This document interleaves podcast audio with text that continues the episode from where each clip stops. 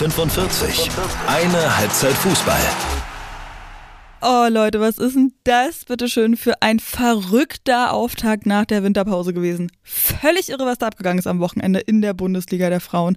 Super schnelle 2-0-Führung in Duisburg, aber nicht für Duisburg. Schöne Stories, ganz romantische Geschichten aus Bremen und äh, in Frankfurt und total spannende Spiele auch sonst wo. Also es war wirklich äh, sehr, sehr schön mit anzusehen und ich freue mich total darüber sprechen zu können. Also begrüße ich euch erstmal ganz herzlich zu dieser Folge, die 45, Folge Nummer 82 zum 11. Spieltag. Nina ist mein Name, ich bin wie immer eure Hostin hier und freue mich auch wie immer, dass ihr hier mit dabei seid. Hab auch richtig schönes Feedback bekommen zur letzten Folge mit dem Interview mit Erelita Memeti. Äh, das hat mir ja sehr viel Spaß gemacht und offensichtlich ist es auch bei euch angekommen. Da habe ich ganz äh, liebe Zuschriften bekommen und irgendwie habe ich das Gefühl, wir sind alle so ein bisschen Hoffenheim-Fans geworden. Also nicht nur halt, ähm, ja, weil die auch recht gut spielen, sondern auch, weil Erelita ja einfach irgendwie so sympathisch erzählt hat und auch von den, vom Vorhaben vom Club und so, das ähm, ja, war irgendwie sehr, sehr cool und alle sind so ein bisschen hyped. Wenn euch die Folge so gut gefallen hat, hm, nur was ich von vielen weiß, dass das der Fall ist, dann folgt doch auch total gerne dem Podcast. Ich sage das jetzt mal hier am Anfang. Ähm, das hilft mir auf jeden Fall total. Schreibt auch gerne eine Bewertung. Da freue ich mich sehr drüber, weil dann ja weiß ich ja, was ich besser oder schlechter machen. Also schlechter sollte ich es nicht machen, aber eben, was ich besser machen kann, was noch nicht so gut läuft und was ich noch öfter machen soll, weil es eben so gut schon läuft. Also da würde ich mich sehr, sehr freuen und wenn ihr folgt, dann verpasst ihr auch keine neuen Updates. Ich glaube, bei Spotify ist es, da kriegt man so, so Push-Benachrichtigungen auch, bei Apple Podcasts auch, bei anderen Podcast-Apps weiß ich leider nicht, wie das läuft, aber da mit Sicherheit dann auch. Und da gibt es bestimmt auch irgendwie eine Glocke oder sowas. Also genau, so viel dazu. Ganz, ganz lieben Dank auch nochmal an Erelita, dass sie sich die Zeit genommen hat. Super, super angenehmes Gespräch eben. Eine Sache, die ich super interessant auch fand, war, dass einige von euch sehr überrascht waren, dass so viele Spielerinnen wie ja Ereleta auch, so lang mit äh, Jungs zusammenspielen konnten. Bei Ria zum Beispiel, da ging das nur bis zur E-Jugend. Was ich persönlich total krass finde, weil E-Jugend, da ist man ja so neun oder was, keine Ahnung. Ja, doch, müsste neun sein. Äh, das, also, wie soll man denn dann überhaupt noch als Mädchen Fußball spielen, wenn es halt so wenig Mädchenmannschaften auch gibt? und man aber nur bis neun irgendwie mit bei den Jungs spielen darf, das ist ja völlig verrückt. Ähm, also das hat mich echt ein bisschen überrascht. Stichwort Jugend und bei den Jungs mitkicken, das ist auch ein Thema auf jeden Fall bei meiner heutigen Interviewpartnerin gewesen, beziehungsweise ist auch immer noch ein Thema, weil wir haben ja auch jetzt noch drüber gesprochen. Mittlerweile ist sie aber logischerweise in der Bundesliga angekommen. Ich habe zu Gast, beziehungsweise gehabt, ich habe schon mit ihr gesprochen, Katharina Piljic von der SGS Essen. Die haben ja gerade, ähm, also volle Transparenz hier. Ich nehme am Dienstagmittag auf. Wie gesagt, vorhin mit äh, Katha schon gesprochen. Die haben am Montagabend, also gestern Abend, ja gerade noch gegen Wolfsburg gespielt und heute früh haben wir schon miteinander gesprochen. Also ja, viel Spaß mal dabei, sage ich. Hinter den Kulissen. Sie ist Essenerin durch und durch, ist da geboren worden, hat verschiedene Jugendteams durchlaufen. Mit der U17 der SGS Essen ist sie westdeutsche Meisterin geworden. Seit 2020 spielt sie im A-Team, hat das Mittelfeld da voll im Griff und ist die absolute Dauerbrennerin. Mit 20 Jahren hat sie schon 58 Bundesligaspiele gesammelt, hat in dieser Saison nur einmal keine 90 Minuten gespielt und will ganz hoch hinaus in die Champions League. Willkommen, Katharina Piljic. Hallo, danke schön. Das klingt doch erstmal echt gut und ich finde es total irre. So, wie gesagt, du bist gerade 20 und hast schon so viele Bundesligaspiele gesammelt. Das ist echt äh, Respekt. Danke. Ja, echt cool bei Essen, ja, dass man da so früh schon die Möglichkeit bekommt. Ja, auf jeden Fall. Da sprechen wir auch auf jeden Fall gleich ganz viel drüber. Vorher aber wie immer die Schnellfragerunde. Hattest du ein Vorbild früher, beziehungsweise hast du noch eins? Ja, als Kind war Xavi mein großes Vorbild von Barca damals. Ähm, und dann, als ich äh, das erste Mal mit der ersten Mannschaft mittrainieren durfte, in meiner U17-Saison, da war ich sehr, habe ich Marina Jägering sehr bewundert. Also ja. ihr, ihre Trainingsleistung Leistung auf dem Platz war schon sehr. Da hattet ihr ja gestern wieder ein Wiedersehen gehabt, ne? Ja, das stimmt. Äh, was war denn dein Lieblingsverein in der Jugend? Äh, Barca. Seit ich ein Kind bin, eigentlich Barcelona-Fan, ja. Ist das dann vermutlich auch so der Verein, wo du dann mal hin willst mit der Champions League und so? Ja, man muss ja auch irgendwo erstmal versuchen in die Champions League irgendwie. Das ist mein Hauptziel und dann mal gucken, bei welchem Verein das klappt. Schwarz-Weiß oder lila-weiß? Hm, lila-weiß. Zur Erklärung für die Hörerin. Ähm, Schwarz-Weiß Essen, das war äh, auch ein Verein, bei dem du gespielt hast und die SGS ist jetzt eben lila-weiß. Äh, was ist deine Lieblingsübung im Training? Ähm, alles so 4 gegen 4, 5 gegen 5, so Spielform. Und wie würdest du dich selbst auf dem Platz beschreiben? Mm, emotional und ja, immer, immer dabei auf jeden Fall, 100 Prozent. Und eine richtig gute Übersicht hast du auch auf jeden Fall. Wie gesagt, ich bin zutiefst beeindruckt von deiner, von deinen Machenschaften, sage ich mal, da im äh, Mittelfeld. Jetzt ähm, kommen wir zum Spiel gegen Wolfsburg. Gerade gestern, also wirklich auch nochmal tausend Dank, dass du dir so fix die Zeit nimmst. Dienstag, ja, Vormittag ist es mittlerweile und gestern Abend habt ihr gerade noch gegen Wolfsburg gespielt. 1 zu 3 verloren leider. Ihr habt aber geführt mit Lilly Purcellas erstem Saisontor in der 51. Minute. Wolfsburg hat dann aber das Spiel gedreht, so ungefähr 15 Minuten oder was. Aber wie ist das Feeling so heute nach dem Spiel? Ich bin schon, ich bin schon sehr stolz auf die Mannschaft auf jeden Fall. Ich glaube, das ist das erste Mal auch, dass ich persönlich, aber ich glaube auch wir jetzt als Team, wie wir so zusammen sind, mal gegen Wolfsburg geführt haben. Ich glaube, darauf kann man auch auf jeden Fall stolz sein. Ist natürlich auch ein bisschen Enttäuschung mit bei. Ne? Also klar, wir haben echt alles reingehauen und dann hat es halt am Ende nicht gereicht. Aber ihr habt das wirklich eine Zeit lang richtig, richtig ähm, gut gemacht. Ich habe auch das Spiel vorher ähm, hier im Podcast, auch bei Instagram ziemlich gehypt vorher, weil ähm, es wirklich gerade so viel Spaß macht, euch zuzuschauen. So die Saison ist ja wirklich richtig, richtig gut gelaufen. Und Wolfsburg frustriert auf der anderen Seite so ein bisschen. Da ist ja wirklich was drin gewesen. Wie war da die Stimmung äh, im Team vor der Partie? Auch eigentlich, äh, wir haben halt ohne Druck aufgespielt. Also Markus hat uns vorher gesagt, ja, also einfach alles reinhauen, unsere Hinrunde bestätigen und das haben wir versucht und ich glaube, das hat auch ganz gut geklappt. Auf jeden Fall. Ihr habt da wirklich super verschoben gegen den Ball, gerade so die ersten 50 Minuten oder was das waren, 60, dann kamen eben die Gegentore auch. Ähm, und habt Wolfsburg wirklich wenig Räume gelassen. Wie anstrengend war das? Sehr anstrengend, ja. Wenn man dann auch noch versucht hat, irgendwie dann auch vorne was einzubringen, ist natürlich, ist dann irgendwann hart, wenn man die ganze Zeit versucht, da die Räume zuzumachen. Ja, auf jeden Fall. Und hinten raus eben, da gibt's ja dann mal diesen schönen Spruch von wegen, da geht dann die Puste aus. Kann man das so sagen? Ja, schon. Also irgendwann macht man dann nicht mehr den, den 60, 70 Meter Sprint, da reicht's dann vielleicht auch nur noch für 20, 30. Mhm. Ja, Ramona Meyer, die haut da aber trotzdem immer noch richtig gut raus. Was ich auch unbedingt noch ansprechen wollte, vielleicht auch so als kleinen Tipp für die HörerInnen hier, weil was mich total beeindruckt hat, auch direkt in der zweiten Minute oder was, so ein großartiges Dribbling von dir da irgendwie an der 16er Kante mit Technik vom Allerfeinsten. Das war sehr, sehr schön anzusehen. Trainierst du das? Wie trainiert man das? Ähm, nee, eigentlich nicht. Also ich glaube, das ist so ein bisschen einfach, ja, Intuition vielleicht. Also ich, ich mache das einfach in dem Moment, aber ich, ich trainiere das jetzt nicht extra, nee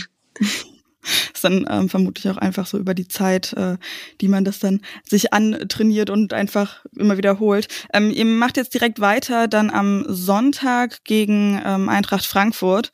Die sind sechs Punkte vor euch, haben auch einen echt guten Lauf. Ist natürlich der nächste große Brocken jetzt nach Wolfsburg. Aber das Hinspiel habt ihr ja gewonnen. Das war ja da das erste Ausrufezeichen, so die erste größere Überraschung erstmal. Aber ihr habt dann ja eben bewiesen, dass es eben kein Ausrutscher und keine Überraschung gewesen ist. Äh, wie hyped seid ihr jetzt auf das Spiel am Sonntag? Ja, ich habe gestern habe ich noch mit Beke geschrieben. Wir haben uns noch nach, nach dem Spiel kurz hatten wir noch geschrieben und dann meinte sie ja komm. Gestern hat heute hat es nicht geklappt. Äh, versuchen wir es nächste Woche wieder und ich glaube, wir sind oder ich persönlich bin sehr motiviert für Sonntag und ich glaube der Rest der Mannschaft eigentlich auch. Ja, sau cool. Ihr seid punktgleich mit Hoffenheim, die ja die Champions League als Ziel ausgerufen hatten. Hoffenheim spielt jetzt am Freitag schon gegen Duisburg. Ich nehme an, da drückt ihr dann denen die Daumen. Ja. Oder schaut ihr da gar nicht so drauf? Ich glaube, ich glaub, wir schauen eher auf uns erstmal. Also wir haben ja, wir haben ja jetzt vom, vom, äh, von der Saison kein großes Ziel ausgesetzt an uns mhm. selber. Und ich glaube, deswegen gucken wir eher so von Spiel zu Spiel und dann, wenn es halt klappt, irgendwie für die anderen, dann ist es auch natürlich schön. Ich finde das irgendwie total interessant, weil wie gesagt, ihr so punktgleich seid und die haben eben das, das dieses Ziel ausgerufen, die Hoffenheimerin, und ihr nicht. Ähm, das ist irgendwie sehr interessant da zu sehen. Du hast schon gesagt, äh, ihr spielt dann, also ihr seid sehr ähm, motiviert gegen Frankfurt. Ich finde das ähm, sehr toll bei euch zu sehen, dass ihr euch sehr gut auf eure Gegnerinnen immer einstellt. Da bin ich mal ganz neugierig. Wie läuft denn so eine Spielvorbereitung dann vor so einem Bundesligaspiel bei euch ab? Ja, also erstmal wird, wird ähm, das vorherige Spiel abgeschlossen und dann fokussieren wir uns direkt eigentlich ähm, in, der, in der Woche auf den nächsten Gegner. Gibt's halt da und hier mal ein paar Sachen. Jetzt kennt man ja auch inzwischen zum Beispiel jetzt in Frankfurt kennt man ja auch irgendwie die spielen mit, mit einem relativ außergewöhnlichen System und dann versucht man sich halt irgendwie dann im Training darauf einzustellen. Ja, also spannend irgendwie da. Äh, würde ich sehr, sehr gerne mal Mäuschen spielen bei euch. ähm, ihr seid ja wirklich das Überraschungsteam der Saison bisher. Die Stimmung im Team, nehme ich an, ist äh, super. Ist es eher so sehr freudig? Du hast schon so ein bisschen gesagt, ihr guckt einfach auf euch selber. Freut ihr euch da trotzdem so sehr? Seid ihr so überrascht, wie viele Fans ja auch? Oder juckt euch das gar nicht so doll und ihr macht eher so Business as usual? nee, klar, wir freuen uns voll. Also ähm, wir haben, glaube ich, in dieser Saison schon relativ viele Siege auch geholt, die jetzt vielleicht nicht jeder auch erwartet hätte. Und ich glaube, das gibt einem natürlich ein gutes Gefühl. Und vor allem gibt das einen auch ein bisschen mehr Selbstbewusstsein. Und vielleicht hat uns das auch in den letzten Saisons ein bisschen gefehlt und da lief es nicht so gut, aber jetzt nehmen wir das halt mit und versuchen dann halt eben von Spiel zu Spiel dann das eben reinzuhauen. Ist denn die Vorbereitung in dieser Saison irgendwie anders gewesen als in den Saisons davor? Weil da war es ja eben ähm, so, dass ihr eher gegen den Abstieg wirklich sehr tief drin wart im Abstiegskampf. Ach, ich würde nicht behaupten, dass es unbedingt anders war. Also ähm, wir hatten eine lange Vorbereitung, ähm, haben sehr viel gearbeitet und ja, ich glaube jetzt auch vielleicht mit ein bisschen mehr Erfahrung. Ich glaube auch viele von unseren Spielern sind natürlich jetzt auch älter geworden. Ich meine, ich ja auch und mhm. wir sind jetzt alle in einem Alter, wo wir jetzt auch viel Erfahrung gesammelt haben und vielleicht können wir das halt diese Saison besser einbringen wie gesagt, die 58 Bundesligaspiele und du bist ja nicht die Einzige aus dem Jahrgang 2003, die ähm, eben jetzt eine Weile schon auch mit dabei ist und auch eine Weile eben so viel Spielzeit bekommt. Ähm, also das ist sehr spannend. Auf der anderen Seite ist natürlich das Ding, ne, die SGS Essen, die ja allgemeinhin als Ausbildungsverein gilt, gibt ja diverse Spielerinnen, Marina Hegering hast du schon angesprochen, auch Nadina Oberdorf und so weiter, die alle da gestartet sind. Da wird auch in Zukunft wieder mit einem großen äh, Umbau zu rechnen sein, ne? Das äh, kann gut sein, ja. Aber ich glaube, äh, das Ziel ist erstmal so als Team zu bleiben. Wie ist denn das für dich so? Du, ähm, ja, wie gesagt, lange schon ähm, mit dabei, die letzten Jahre aber eher so tief im Abstiegskampf. Ähm, ihr habt jetzt, hast du gesagt, in der Vorbereitung nicht groß viel anders gemacht, aber wie ist das Gefühl für dich so jetzt auf einmal eben so eine Saison zu spielen? Ihr seid auf dem fünften Platz, ähm, punktgleich eben mit dem vierten. Äh, ist das für dich auch wie, wie so eine Art Traum oder so gerade? Es ist auf jeden Fall, es ist auf jeden Fall ein sehr schönes Gefühl, weil ich glaube, jedes Jahr um Abschied zu spielen, ist schon sehr hart, auch für den, für den Kopf. Ähm, und jetzt vielleicht auch, vielleicht ist es auch so ein bisschen mehr befreiter, diese Saison. Aber ich meine, ich finde, die, die Liga ist sowieso dieses Jahr sehr, sehr strange, weil man hat ja viele Vereine, die voll punktgleich sind. Und es ist, glaube ich, einfach ein sehr aufregendes Jahr, so generell würde ich auch sagen. Ja, super spannend auf jeden Fall. Schaust du dir dann auch so ähm, viele Spiele von äh, den anderen Teams an, einfach nur so, weil es eben so spannend ist? Ab und zu schon, ja. Also wenn es natürlich passt, ähm, wir trainieren ja noch momentan, also wir trainieren nachmittags. Dann mhm. kann man ja oftmals nicht, nicht äh, die zum Beispiel Freitagsspiele sehen oder so. Aber ich versuche mhm. schon dann ein, zwei coole Spiele mitzunehmen. Ja, cool. Die SGS gilt ja nicht nur als Ausbildungsverein, sondern ist auch ähm, der einzige reine Frauenverein in der Liga. Jetzt noch, du hast schon gesagt, ähm, ihr trainiert eher nachmittags. Und in der Berichterstattung ist das auch immer mal wieder Thema, eben, dass es der ähm, einzige reine Frauenverein ist. Ist das bei euch auch ein Thema oder sprecht ihr da gar nicht drüber? Und ich meine, die Situation müsst ihr nun mal halt so hinnehmen, wie sie ist. Ach, bei uns, ich glaube, das ist halt einfach, äh, es ist einfach klar, man weiß, okay, bei uns mhm. äh, hat man halt auch die Möglichkeit, dann vernünftig irgendwie studieren zu können, auch noch arbeiten zu gehen. Und ich glaube, das ist dann auch einfach irgendwie, es gehört einfach dazu und das weiß man, wenn man, wenn man bei Essen spielt und das weiß man, wenn man hinkommt. Und ich glaube, das, das ist gar nicht so ein großes Ding mhm. bei uns. Okay. Aber hattet ihr dann auch so ähm, mentale Unterstützung, weil du gerade gesagt hast, es ist nicht so einfach für den Kopf auch die ganze Zeit so drin zu sein im Abstiegskampf und gerade in so jungen Jahren dann auch? Äh, wir hatten, wir hatten vor zwei Jahren hatten wir ähm, so Mental Coaches, die mhm. konnten wir auch immer, konnten wir auch immer ansprechen. Ähm, ja, aber ich glaube, wir haben uns da auch als Team ähm, gegenseitig ganz gut äh, geholfen. Ja. Mhm. Aber jetzt dann gar nicht mehr, höre ich raus aus der Antwort? Äh, nee, jetzt haben wir das nicht mehr, aber Okay. Ist alles gut, glaube ich. Läuft ja gut so weit. Ähm, schon letzte Saison bist du ja ziemlich aufgefallen, jetzt eben nochmal den äh, Schritt vorangemacht. Wie merkst du das selber irgendwie, dass du, keine Ahnung, mehr laufen kannst, ähm, selbstsicherer geworden bist? Und habt ihr da mit dem Trainerteam irgendwie auch ähm, viel drüber geredet oder viel dran gearbeitet so? Ähm, also ich glaube alleine dadurch, dass ähm, ich die Möglichkeit habe, halt konstant irgendwie spielen zu dürfen. Ähm, das mhm. war in den, also in meinen ersten zwei Jahren war es eher immer so, ja, da kann ich mal spielen oder da würde ich mal reingeworfen, was natürlich äh, schon mega ist. Und jetzt hatte ich halt in den letzten anderthalb Jahren die Möglichkeit, konstant zu spielen. Und ich glaube, alleine das, also alleine irgendwie jede, jede Woche auf dem Feld zu stehen, ähm, jedes Spiel mitzunehmen, jede Spielsituation, ich glaube, das bringt einen als Spieler schon sehr, sehr weit. Und ich glaube, ja, das hat mir, das hat mir schon sehr geholfen. Ja, da kommt ja jetzt auch mit Lilly Pocella zum Beispiel ähm, eine mit rein oder ähm, Pozzi, die auch gerade einen, ähm, ja, den ersten Profivertrag unterschrieben hat und jetzt eben auch am Son äh, Montag debütiert hat, die ja noch mal jünger sind als du. Bist du dann jetzt schon mit 20 Jahren so ein bisschen so eine äh, Leitfigur vielleicht? Also ja, im Training haben wir schon auch zwei, drei äh, vom 2-8er Jahrgang dabei, wo ich dann kurz ja. durchatmen musste und ich mich noch dran erinnere, ich da auch dann mit 16 irgendwie da mitgespielt habe und ja, auf jeden Fall. Also ich, ich sehe dann auch ein bisschen mich noch irgendwie vor vier Jahren und mhm. versuche dann schon auch ab und zu da den Jüngeren irgendwie zu helfen, klar. Spannend. Und im Porträt auf der Vereinswebsite äh, hast du mal gesagt, dass äh, bei der SGS ähm, niemand so ins Phanta Phanta Fantastereien, Fantasieren gerät sozusagen und äh, alles sehr realistisch gehandhabt wird. Ähm, das fand ich irgendwie sehr, sehr cool. Und über dich ist dann gesagt worden, äh, Katas Wohlfühl-Oase ist grün, rechteckig und hat weiße Linien. Würdest du das unterschreiben? Kann man sagen, ja. Also ich glaube, auf, ist man auf jeden Fall, bin ich da bisschen anderer Mensch, nicht so viele, also man denkt einfach nicht nach beim Spielen, also man, man spielt einfach und das ist schon, schon sehr schön, ja.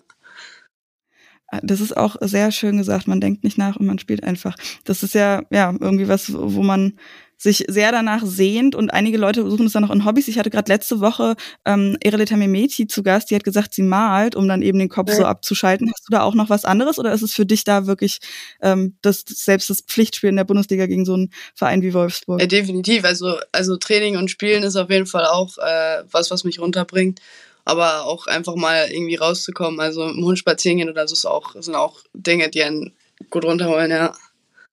Du hast nach dem Abi hast du mal ausgeholfen in der Grundschule. Mhm. Du hast vorhin auch schon angesprochen, dass ihr nebenbei auch gut noch studieren könnt und so. Ich habe tatsächlich nicht wirklich viel in der Vorbereitung zu dir finden können, irgendwie Interviews oder so. Ähm, also es, die Lage ist halt einfach immer noch sehr, sehr schwierig, außer bei irgendwie den großen Nationalspielerinnen, wo man ganz, ganz viel mhm. findet. Ähm, deswegen eben muss ich die Frage nochmal so stellen. Studierst du jetzt gerade auch? Ja, genau. Ich äh, studiere nachhaltige Entwicklung. Das ist, oh, spannend. Ja, es ist mega spannend. Äh, ich wusste halt nach dem Abi noch nicht direkt, was ich machen sollte, also was mich so 100% interessiert. Und dann habe ich den Studiengang gefunden und der hat mich direkt umgehauen. Deswegen, ja, das studiere ich jetzt und äh, genau.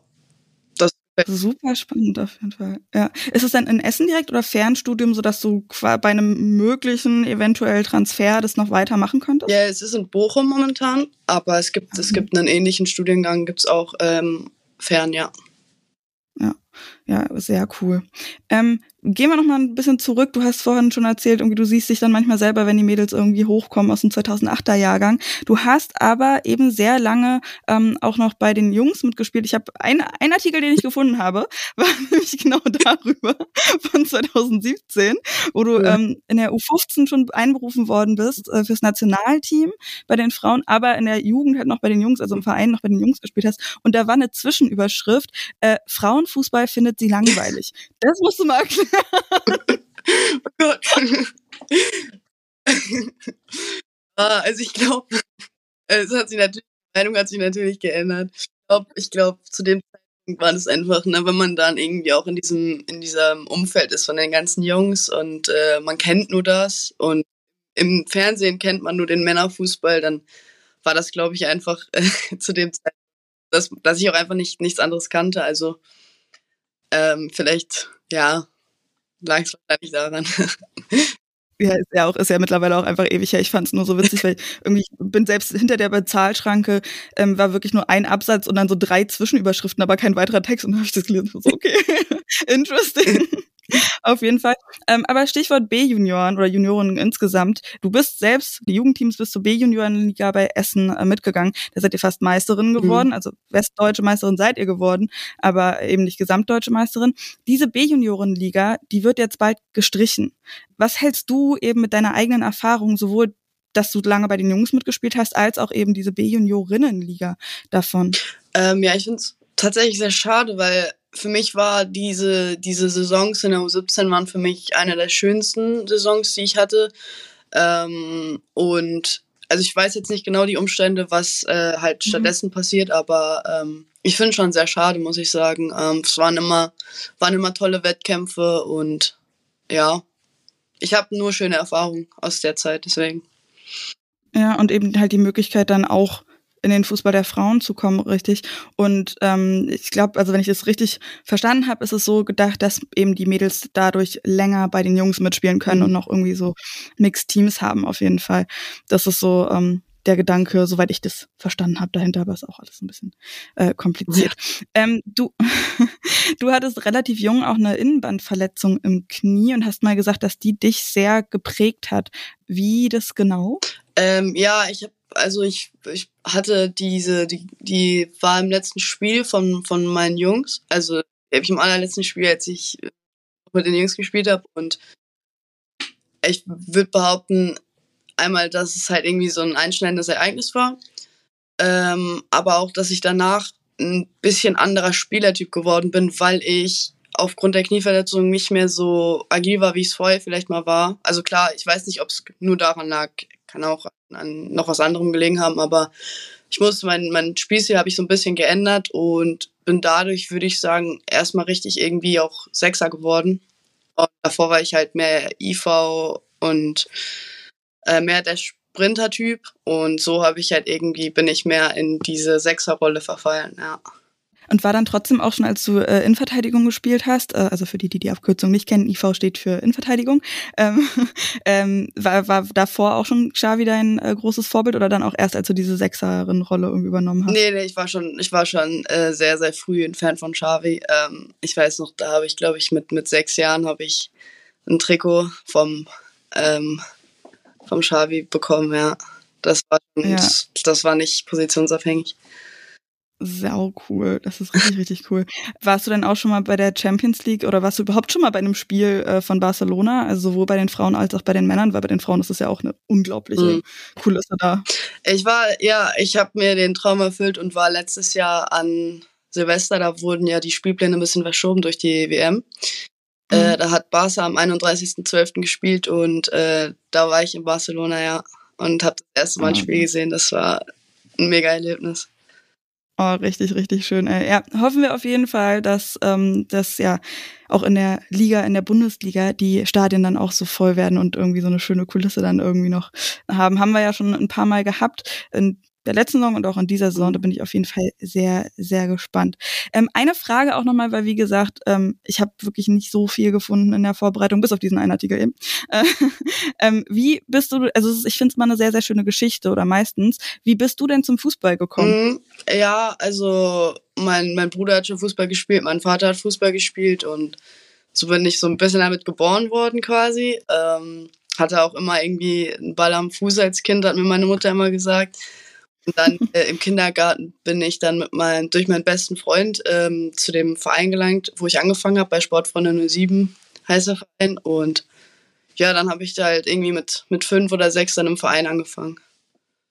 Ah, sweet. Also auch so klassisches äh, Fußballmädel. Ich kenne das auch. Also ich meine, ich spiele nicht selber, aber ich habe auch eine Zeit gespielt und das war auch einfach, es war einfach immer irgendwie da. Ne? Ja. Fußball ist einfach irgendwie immer da. Sehr schön auf jeden Fall. Dann zum Abschluss noch die Frage, wo landet die SGS Essen am Saisonende? Ui. Also, wenn es das Hinrundenergebnis ist, dann ist, glaube ich, der Verein und sind wir als Team sehr stolz und freuen uns darüber. Also fünfter Platz. Ja. Und wo sehen wir Katapiljic in fünf Jahren? das weiß äh, Katapiljic selber noch nicht. das ist noch so weit weg. Ähm, das weiß ich noch nicht. Wir werden es auf jeden Fall sehen und ähm, mit großer Freude beobachten. Auf jeden Fall erstmal noch die Saison natürlich zu Ende. Ja. Und dann ähm, ist ja auch äh, dein Vertrag, der äh, läuft ja auch aus. Äh, da werden wir auch ähm, sehr gespannt drauf schauen. Äh, Katha, ganz, ganz lieben Dank dir für deine Zeit. Äh, halb elf morgens äh, nach so einem Spiel. Wirklich tausend, tausend Dank dafür. Gar kein Problem, gerne. Ja, ja, diese Frage immer, wo sehen Sie sich in fünf Jahren? Super schwer zu beantworten. Aber bei Katapilic ist es ja nicht mal irgendwie einfach zu beantworten, wo sie im nächsten Jahr sein wird. Wie gesagt, ihr Vertrag läuft ja aus, da haben wir auch kurz drüber gesprochen. Und ich habe so ein bisschen gemerkt, dass sie das Thema umschiffen wollte, deswegen habe ich da auch nicht so dolle mehr nachgehakt. Ähm, wir werden es auf jeden Fall verfolgen natürlich und ihr hört dann auch ganz bestimmt hier was dazu, wenn es eben heißt, yo, sie verlängert bei Essen oder eben auch nicht. Das war der Spieltag. Der elfte Spieltag in der Bundesliga der Frauen. Ganz generell erstmal, bevor wir zu den Spielen kommen, eine Sache, die ich auf jeden Fall ansprechen will. Ähm, vor jedem Spiel ist Franz Beckenbauer ausgedacht worden. Das war bei den Frauen so, das ist auch bei den Männern so gewesen, dass es eben bei jedem, ja, bei jedem Spiel vor Anpfiff nochmal eine Schweigeminute gegeben hat. Was ich aber super, super schade fand, am Samstag hat es ja auch einige Spiele gegeben. Das ist der 27. Januar gewesen, der Tag des Gedenkens an die Opfer des Nationalsozialismus. In der Liga der Männer, da hat es da auch Veranstaltungen zugegeben und auch Schweigemomente und ähm, Reden halt vom Stadionsprecher. Bei den Frauen leider nicht. Und das fand ich super, super schade. Das ist wohl eine Vorgabe vom DFB gewesen, dass eben Franz Beckenbauer gedacht wird und zur Befreiung Auschwitz, ähm, zu dem Tag des Gedenkens an die Opfer des Nationalsozialismus eben, da hat es nichts gegeben. Äh, einige Teams hatten das anders gelöst mit T-Shirts oder Jacken, aber äh, ja, das fand ich irgendwie, irgendwie sehr ärgerlich, weil gerade in diesen Zeiten, wo die Rechte wieder erstarkt, wo antisemitische Angriffe steigen, Deportationsfantasien rumgeistern, ähm, das finde ich geht gar nicht, dass da dann nichts gesagt wird. Also ähm, ich hoffe, dass der DFB da ein bisschen was draus lernt und dass sie da auch ordentlich was um die Nase gepfeffert bekommen haben, sage ich mal. Das fände ich sehr schade, weil bei Franz Beckenbauer wurde dann eben auch so gesagt von wegen, ähm, ja, seinetwegen konnten wir auch 2006 hier dann irgendwie äh, WM in Deutschland haben und so, wo ich dann gedacht habe, ja, zu welchem Preis und gar kein Wort wirklich zu den Opfern des Nationalsozialismus. Also das war boah, ähm, fand ich sehr befremdlich. Aber kommen wir zum Sportlichen. Über SGS Essen gegen VfL Wolfsburg, da habe ich ja schon ein bisschen drüber gesprochen mit Kata Piljic. Äh, 1 zu 3 verliert Essen am Montagabend. Da gibt es aber noch ein paar Infos zu SGS Essen. Maike Behrensen, die hat ihren Vertrag verlängert bis 2026. Hat auch einen ersten Profivertrag gegeben für Cassandra Pozzi. Die habe ich ja auch schon kurz erwähnt im Interview, die dann eben auch ihr Debüt gegeben hat äh, gestern Abend. Das war äh, sehr, sehr schön. Insgesamt aber auf jeden Fall ein verdienter Sieg für Wolfsburg, obwohl es halt trotzdem auch so ein bisschen war wie zuletzt so oft oder was heißt zuletzt? Hatten ja jetzt eine Zeit lang Pause, aber eben vor der Pause war das ja oft auch so, Wolfsburg tut sich schwer, reißt dann aber das Ruder rum äh, und das war auch wieder so, also die haben natürlich dominiert, hatten auch einige Chancen, aber haben, sind lange nicht zum Treffen gekommen und da hat es dann eben diese 15 Minuten gebraucht oder was es waren, wo sie dann eben drei Tore direkt gemacht haben. Wolfsburg ist damit offiziell Herbstmeister. Glückwunsch dazu an dieser Stelle. Wer mich da sehr begeistert hat bei dem Spiel gegen Essen, ist auf jeden Fall Vivian Endemann. Das war schon sehr toll, wie die da gerackert und geackert hat und wirklich mit was für einem Tempo und Flanken geschlagen. War sehr toll. Und äh, Marina Hegering hat das 2 zu 1 geschossen ein unfassbares Tor. Also wenn ihr irgendwie die Möglichkeit habt, das nochmal zu sehen, keine Ahnung, sei es in den sozialen Medien über irgendwelche kleinen Videos oder in Spielzusammenfassungen, gibt's ja bei The Zone und bei Magenta auch und äh, bei YouTube bestimmt, findet ihr bestimmt auch irgendwo oder bei den Vereinen selbst. Das ist so ein crazy Tor gewesen aus 30 Metern Entfernung. Auf jeden Fall. Das Tor des Spieltags. Sie selbst hat aber nach dem Spiel dann wohl gesagt, dass sie nicht glaubt, dass es das Tor des Monats wird. Also, äh, I don't know. Ich fand es auf jeden Fall würdig. Dann noch eine gute Nachricht. Svendes Jonsdottir, die hat ihr Comeback gegeben. Endlich hat ja ihr letztes Spiel im September gemacht, am ersten Spieltag. Oh, jetzt ist sie wieder zurück, ist eingewechselt worden. Wie gesagt, ähm, sehr, sehr schön. Das hat mich sehr gefreut. Ich bin großer Fan. Das also das 3 zu 1 von Wolfsburg in Essen am Montagabend losgegangen ist, der Spieltag. Ja, aber schon am Freitag. Und wie. Werder Bremen gegen Bayer Leverkusen. Werder gewinnt 2 zu 1, wirklich mit so einer schönen Story. Äh, ist ein Spiel mit zwei Kacktoren gewesen und eben dieser sehr, sehr schönen Geschichte um Jasmin Sehan. Die hat fast 250 Tage lang nicht gespielt, ist in der 78. Minute eingewechselt worden beim Spielstand von 1 zu 1 und hat dann in der dritten Minute der Nachspielzeit das Siegtor zum 2 zu 1 gemacht. Also wirklich, oh, sowas liebe ich auch. Also so, so, ja, da sagt man aber diesen klassischen Spruch, solche Geschichten schreibt nur der Fußball. Vorher hat es aber auch ein bisschen schlechte Nachrichten gegeben für Werder. Catalina Perez, die hat sich das Kreuzband gerissen. Ist ein Thema, über das ich nachher nochmal ein bisschen mehr sprechen werde. Sprechen muss, weil, ähm, ja, das ist ein Thema, über das wir eigentlich immer die ganze Zeit sprechen. Da hatte ich ja auch äh, vor Ewigkeiten mal eine Folge mit Josie drüber, wo wir da ein bisschen intensiver drüber gesprochen haben. Das hört nicht auf, Thema zu sein. Und ähm, angesichts der engen Spielpläne wird das wohl immer noch ein größeres bleiben. Aber nun denn, ja. Das ist also die schlechte Nachricht, schöne Nachricht, aber eben Jasmin Seehan, die da ganz kurz vor knapp noch äh, das 2 zu 1 zum Werder-Sieg macht. Die Tore vorher waren, ja, obwohl es 1 zu 1 stand, waren vorher beides Tore von Leverkusen Leverkusen. Und zwar ist Leverkusen mit Kaczewska in Führung gegangen nach 20 Minuten und äh, in der 76. hatte dann Skinnes Hansen ein Eigentor nach der Ecke reingewuselt. Also es war wirklich sehr durcheinander, was da gewesen ist. Äh, wie gesagt, diese Tore alle beide eher nicht so schön, aber Tor ist Tor. Äh, wie gesagt, das äh, 1 zu 1, dann Eigentor von Skinnes Hansen. Und das 1 zu 0 aber, das ist wirklich wie aus dem Nichts gekommen, weil Werder, also die haben so Bock gehabt, die sind so reingestartet mit unfassbarem Tempo, haben enorm hoch angelaufen. diese Pressinglinie wirklich wahnsinnig hochgeschoben. Ähm, super variabel auch gespielt, irgendwie mal im Zentrum. Äh, Juliane Wirz ist da mega wichtig gewesen. Wäre da auch über Chiara Hahn dann teilweise über Außen gekommen. Aber dann ist eben Leverkusen nach 20 Minuten in Führung gegangen. Das war sehr weird und hat auch Werder so ein bisschen aus dem Spiel erstmal gebracht. Also die waren dann ja, nicht mehr ganz so on fire, sondern in der zweiten Hälfte dann nochmal zurückgekommen. Das war auf jeden Fall schön zu sehen. Und ich finde halt die Entwicklung von Werder einfach echt ähm, beeindruckend, die jetzt eben nicht mehr nur Hauptsache verteidigen, sondern wirklich das Spiel auch selber in die Hand nehmen und so variabel eben spielen. Das äh, ist sehr interessant zuzuschauen. Es hat noch zwei mögliche Handspiele im Leverkusener 16er gegeben, noch in der ersten Halbzeit schon. Das erste konnte ich nicht genau sehen, wegen der Kameraeinstellung. Und das ist halt auch so ein Thema, keine Ahnung, selbst wenn man so super viel diskutieren will und so, ich muss da wirklich bei super vielen Diskussionen mittlerweile sagen, pff, du, ganz ehrlich, kann ich nichts zu sagen. Ich kann da überhaupt nicht, ich weiß, I don't know, wir müssen der Schiedsrichterin vertrauen, weil ich sehe einfach nicht mehr als das. So, und das ist eine komische Einstellung im Zweifel.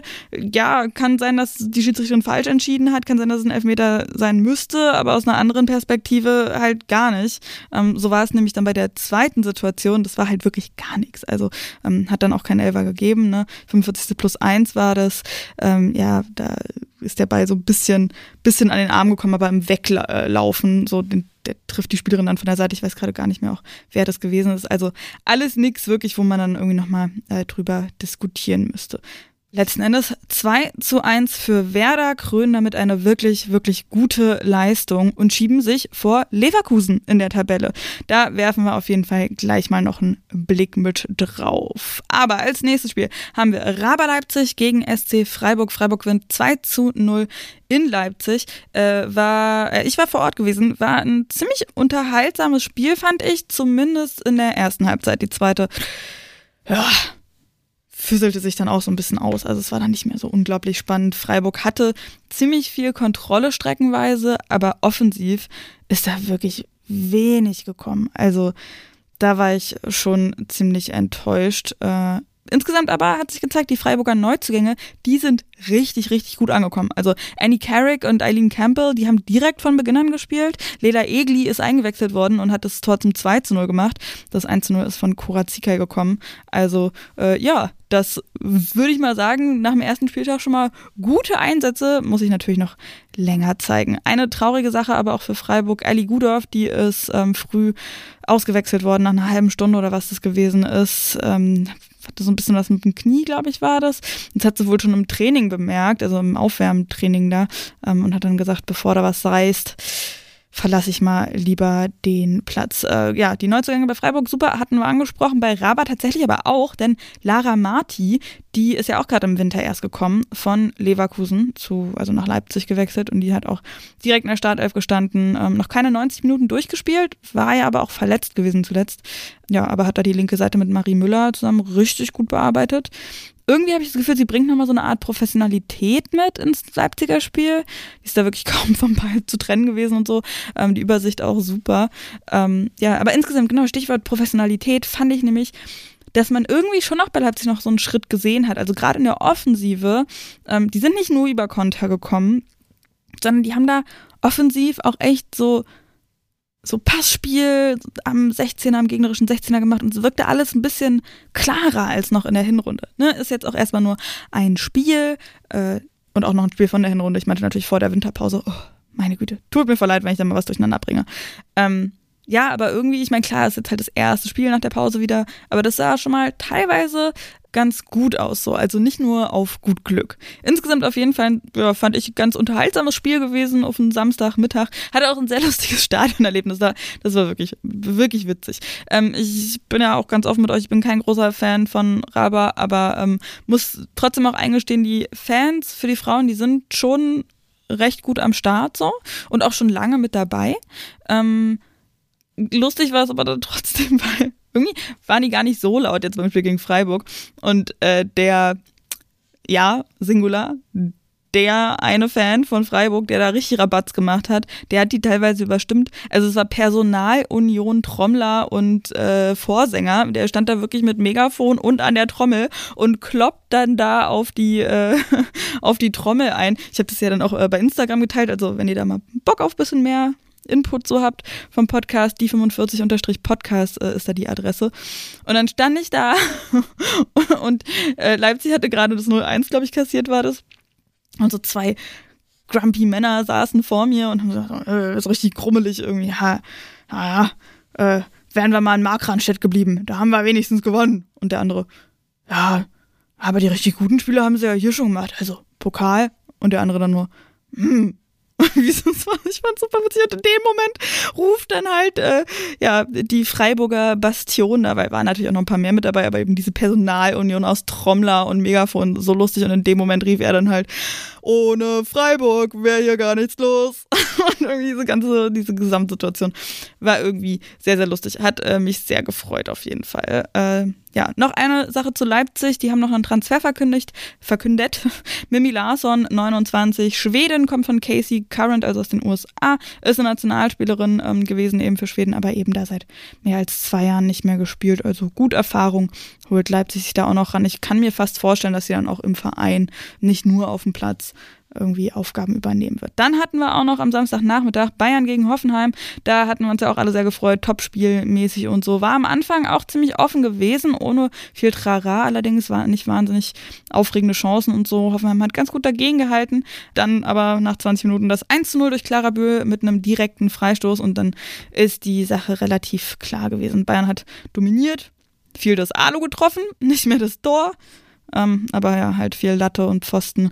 Clara Bühl hat auch nochmal getroffen, also ins Tor. Das dann aber wohl abseits gewesen und hat nicht gezählt. Hoffenheim, ja, ist einfach offensiv ein bisschen zu ungefährlich gewesen. Da hat der Memeti schon auch noch so ein bisschen was rausgerissen, aber da kam einfach ein bisschen zu wenig gegen Bayern. Aber es sind halt auch die Bayern, was willst du da machen? Auf der anderen Seite dann aber auch wieder, ja, wenn du aber da oben mitspielen willst, dann musst du auch mal irgendwie was dagegen machen können. Nun denn, auf Hoffenheimer Seite hat es ein äh, Jubiläum noch gegeben. Sarai Linder, die hat ihr 100. Bundesligaspiel gemacht. Respekt dafür, äh, da auch herzlichen Glückwunsch auf, dass es noch viele weitere werden. Sarai Linder, also bei Hoffenheim mit äh, diesem Jubiläum in Frankfurt, da hat es ein Debüt gegeben und zwar ein richtig, richtig gut gelungenes, würde ich mal sagen. Bevor wir dazu kommen, aber ein paar Updates vorher. Äh, Frankfurt hat ja gegen Köln gespielt. Bei Köln, da hat Lotta Cordes ihren Vertrag verlängert bis 2025 und Ada Achtschinska hat sich leider verletzt. Die fehlt äh, dem FC einige Wochen. Und äh, Verletzung ist ein gutes Stichwort, also kein gutes, aber es ist ein Stichwort.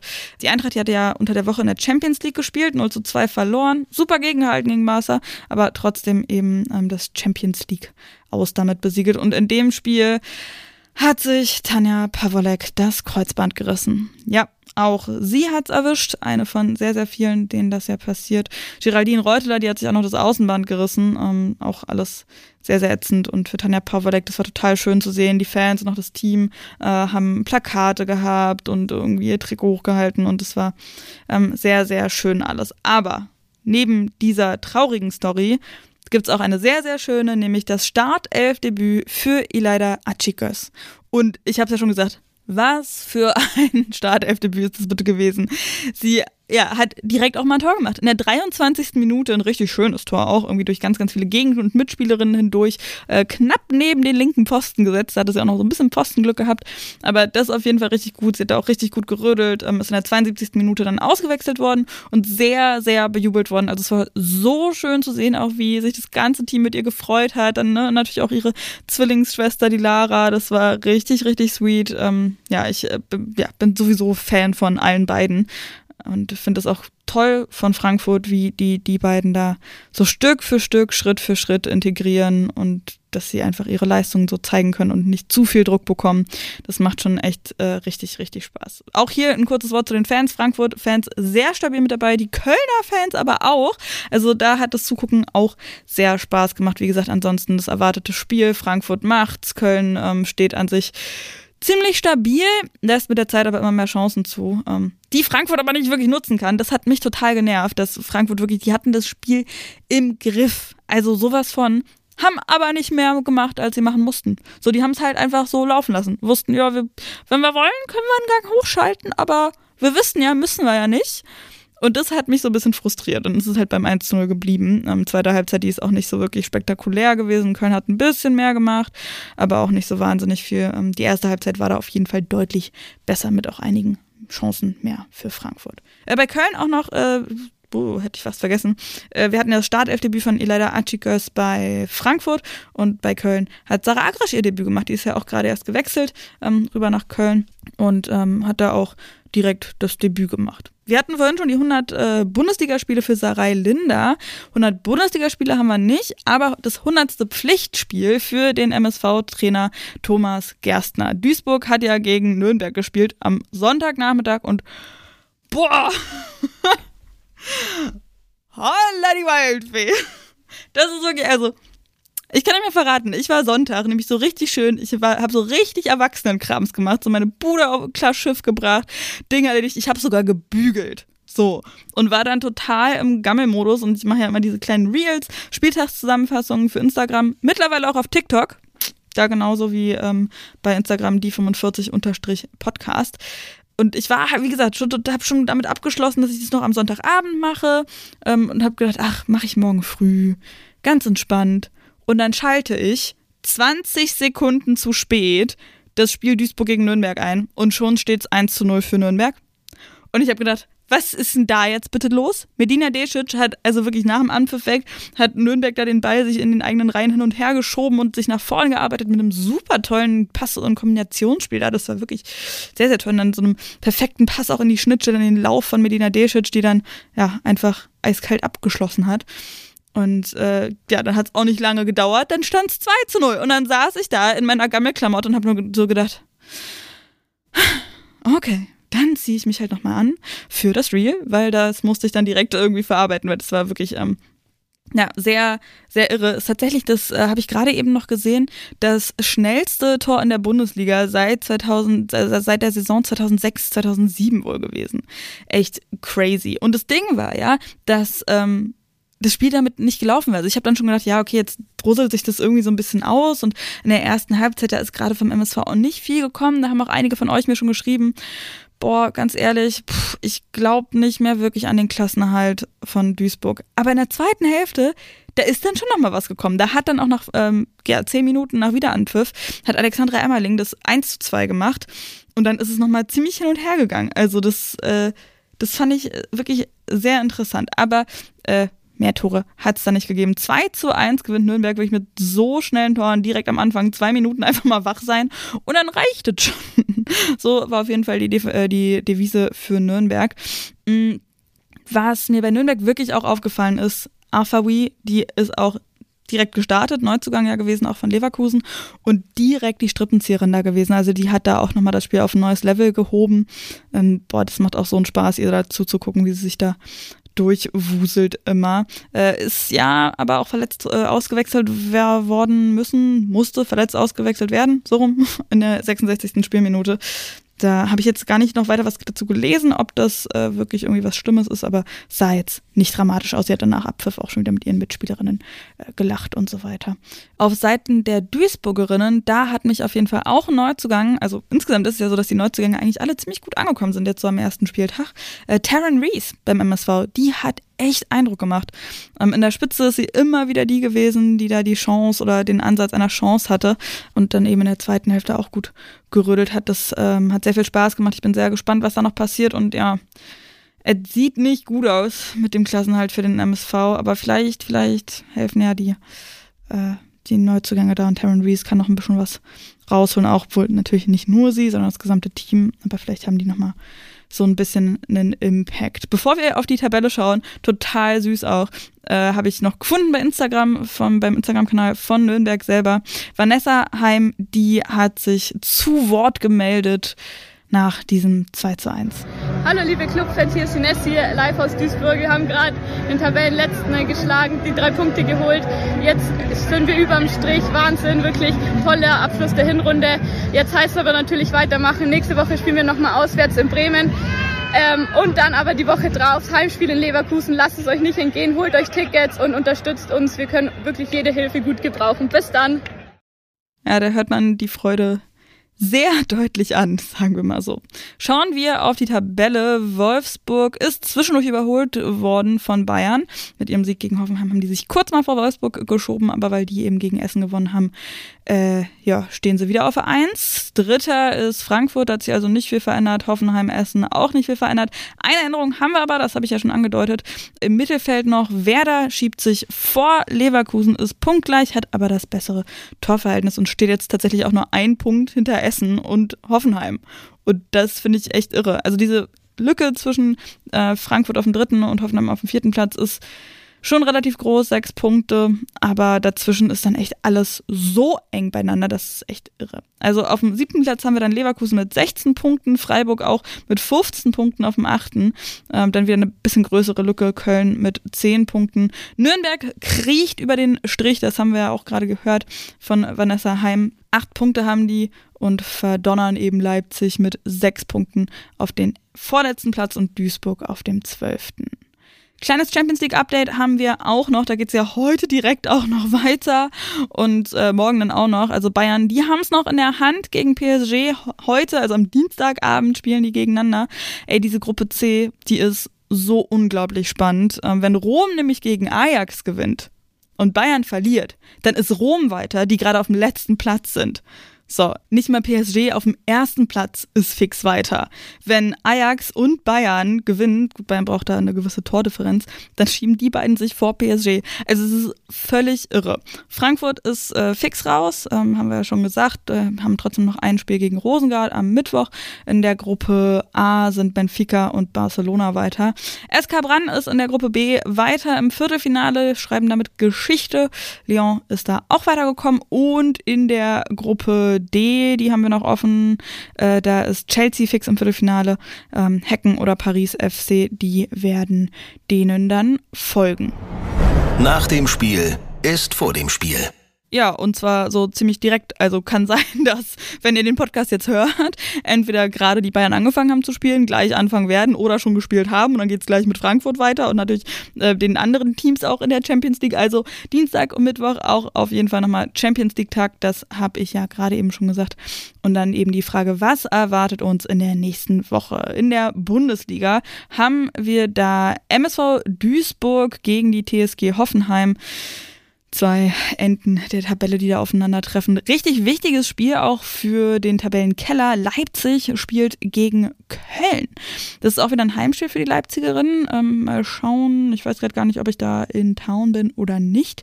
Äh, kurz danach spielt dann Werder gegen Nürnberg. Die werden sehr interessiert daran sein, wie das Spiel für Leipzig ausgeht und müssen dann eventuell eben wieder auch was gut machen und sich selber wieder vor den Strich schieben. Am Sonntag haben wir Leverkusen gegen Wolfsburg und Eintracht Frankfurt gegen die SGS Essen. Dritter gegen Fünfter, obwohl die beiden eben sechs Punkte trennen. Aber Essen kann da auf jeden Fall die Lücke wieder schließen. Ich bin super gespannt. So lässig wie gegen Köln kann Frankfurt da auf jeden Fall nicht spielen, weil Essen wird das sowas von ausnutzen. Und am Montagabend haben wir dann noch Bayern München gegen SC Freiburg. Kleine Erinnerung hier, das war ja das Spiel gewesen, äh, wo am ersten Spieltag in der Hinrunde, äh, ja, Svenja Völmli in der siebten Minute der Nachspielzeit den Ausgleichstreffer noch zum 2 zu 2 gemacht hat. Dann war da noch gedacht, der Freiburg, was wird das wohl werden? Naja, jetzt aktuell eher nicht so gut. Svenja Völmli kann jetzt am Montag aber nicht helfen, denn die hat mal wieder einen Kreuzbandriss auch erlitten. Sie auch. Ja. Alles ziemlich scheiße. Nun denn, schauen wir auf die News. Von der Bundesliga geht zum DFB-Pokal. Die Viertelfinals da sind terminiert. Zwei Spiele fehlen ja noch aus dem Achtelfinale. Frankfurt gegen Freiburg und Kickers Offenbach gegen Bayern München. Das wird nachgeholt äh, Anfang Mitte Februar. Ist auch gar nicht mehr so lange hin. Äh, tatsächlich 8.2. Das müsste in einer Woche ungefähr sein, äh, wenn ich das richtig im Blick habe. Der Kalender wird es mir sagen, wir sind nicht im März. Jo, das ist Donnerstag in einer Woche und dann eben die Woche danach das Spiel von Bayern gegen Kickers Offenbach. Aber das Viertelfinale, wie gesagt, ist schon terminiert. Am 6. März geht's los. Hoffenheim gegen Wolfsburg, äh, Leverkusen gegen Essen und dann eben Offenbach oder Bayern gegen Jena und Frankfurt oder Freiburg gegen Duisburg. Es wird ein Hauptstadtderby im großen Stadion geben also nicht im Olympiastadion, sondern an der alten Försterei.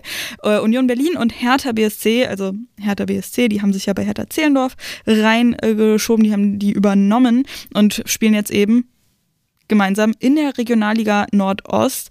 Und eigentlich ist es ja nur eine Frage der Zeit gewesen. Union, die äh, ja, investieren schon länger in den Fußball der Frauen, leisten sich da wirklich schon in der Regionalliga ein Profiteam. Total irre.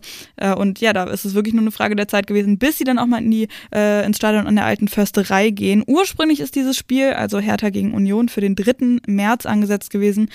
Jetzt aber eben, damit man im großen Stadion spielen kann, verlegt auf April finde ich total irre, Regionalliga Nordost vor über 20.000 Leuten. Wie geil wäre das denn bitte? Es gibt einen Wechsel im Ausschuss der Frauen-Bundesligisten. Der bisherige Vorsitzende Tobias Trittel, der ist zurückgetreten. Ähm, ja, lag wohl daran, dass er andere Vorstellungen hatte als die anderen Vertreter was der Fußball der Frauen braucht, um sich weiterzuentwickeln. Ich habe euch da einen Link, wie bei allen anderen News auch, in die Shownotes gehauen, könnt ihr gerne mehr nachlesen. Wir schauen ein bisschen weiter raus aus Deutschland. Leah Williamson ist zurück. Nach 280 Tagen mit Kreuzbandriss ist sie wieder mit dabei. Beim 6 0 gegen Reading hat sie wieder gespielt und direkt auch mal einen Assist eingesagt. Sie hat für Beth Mead aufgelegt fürs fünfte Tor. Ja, und damit sind wir dann mal beim Thema Kreuzbandrisse. Das ist total irre. Äh, ich habe da was gelesen von elf Kreuzbandrissen in 27 Tagen in den UK. Und auch bei uns in der Bundesliga hat sich ja echt richtig reingehauen. Also Catalina Perez, Tanja Pavolek, Svenja Film, die hat sie ja schon vor einer Weile erwischt. Und ja, auch in der Women's Super League wieder Jill Roth, die nächste, die es erwischt hat. Sam Kerr hatten wir ja auch schon, die australische Stürmerin bei Chelsea. Das ist echt, ja, auch nicht erst seit gestern ein Thema. Das wissen wir auch. Ich habe es ja auch schon gesagt, gibt eine Folge dazu, wo ich auch mit ähm, Josie noch drüber gesprochen habe. Und ich finde es immer ganz witzig, weil ganz viele jetzt sagen, ja, hier hat es eine neue Studie gegeben, da hat es eine neue Studie gegeben und wir müssen endlich mal und trallera und mehr untersuchen und so. Das ist ja alles schon bekannt dass es daran liegt, dass einfach der Körperbau von Frauen anders ist als der von Männern, dass aber ganz, ganz viel eben auf die Männer ausgelegt ist, die Trainings, die Schuhe, die äh, Behandlungen, ähm, sonst was. Das ist ja nicht nur im Fußball ein Problem, dass eben in der Gesundheit sehr, sehr viel einfach auf Männer ausgerichtet ist, weil die halt die Testperson waren oder keine Ahnung, ich bin da keine Expertin, aber äh, ja, das wird immer, immer wieder bestätigt, aber so richtig voran scheint es nicht zu gehen. Immerhin gibt es jetzt ein paar Firmen, die Schuhe entwickeln, die für den weiblichen Körper sind. Vielleicht hilft es dann schon mal ein bisschen, aber ja, es ist so frustrierend einfach. Ein Thema, ein mögliches Thema ist natürlich auch, ähm, dass der Spielplan einfach so eng ist, dass man dann so überspielt ist. Und wenn dann eben noch mit dazu kommt, dass das Equipment nicht so richtig stimmt und nicht auf den weiblichen Körper ähm, angepasst ist, der nun mal eine andere, wie war das, äh, der, der Winkel im Becken ist irgendwie anders im Verhältnis zum Oberschenkel, irgendwie sowas.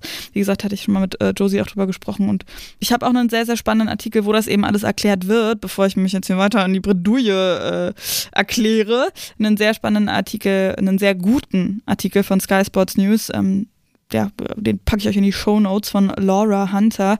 Den fand ich wirklich sehr, sehr gut. Ist ziemlich lang, ist auch auf Englisch, äh, aber ich fand den so gut. Ähm, Im Zweifel benutzt DeepL, dann wird das alles relativ gut übersetzt. Ähm, lesenswert auf jeden Fall. Chelsea sorgt für einen Rekordtransfer im britischen Fußball. Mayra Ramirez heißt die gute Kolumbianerin. 24 ist sie, Angreiferin, hm, eventuell von der WM bekannt. Für 450.000 Euro wechselt sie zu Chelsea. Hat erstmal unterschrieben für viereinhalb Jahre. Das heißt erstmal, das ist ja schon mal eine ganz lange Zeit.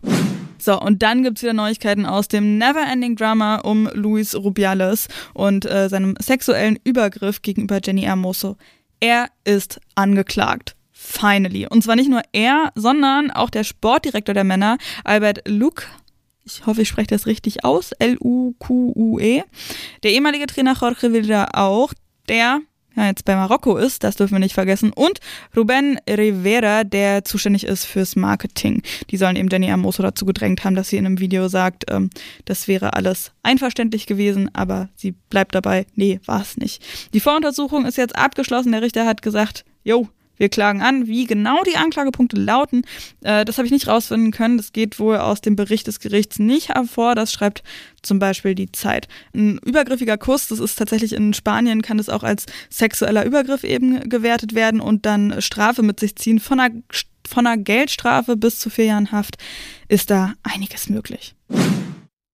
So, und das äh, war's dann erstmal soweit. Äh, wie immer gibt's hier aber noch so ein paar kleine Hinweise. Auf jeden Fall, ja, der Sky-Artikel über Kreuzbandrisse, den verlinke ich euch auch nochmal extra. Der ist wirklich sehr, sehr, sehr gut. Und was ich auch super spannend fand, sehr traurig auch, aber spannend, eine Recherche vom MDR geht um Rechtsextremismus im Fußballverein. Da gibt's in Sachsen-Anhalt, in Magdeburg, ähm, ja, einen Verein, der da so ein bisschen für Angst und Schrecken sorgt. Die Recherche packe ich euch auf jeden Fall auch mit in die Show Notes. Und dann hört natürlich wie immer fleißig Lulu FM das queere Radio mit der Fußballrubrik hier von die 45. Mir persönlich, also nicht mir persönlich, sondern dem Podcast könnt ihr auch bei Instagram folgen, at die 45 Podcast mittlerweile ja auch bei TikTok. Meine Güte. Ähm, ja, erwartet da nicht zu viel. Ich bin im Geiste eine Oma. Ich bin eine Instagram-Oma. Äh, ich bleibe auch bei Instagram, werde da das meiste Zeugs machen. Ich steig nicht durch bei TikTok. Ich hau da gerne die Reels, die Spieltagszusammenfassung raus, aber viel mehr wird es da vielleicht vermutlich eher nicht geben.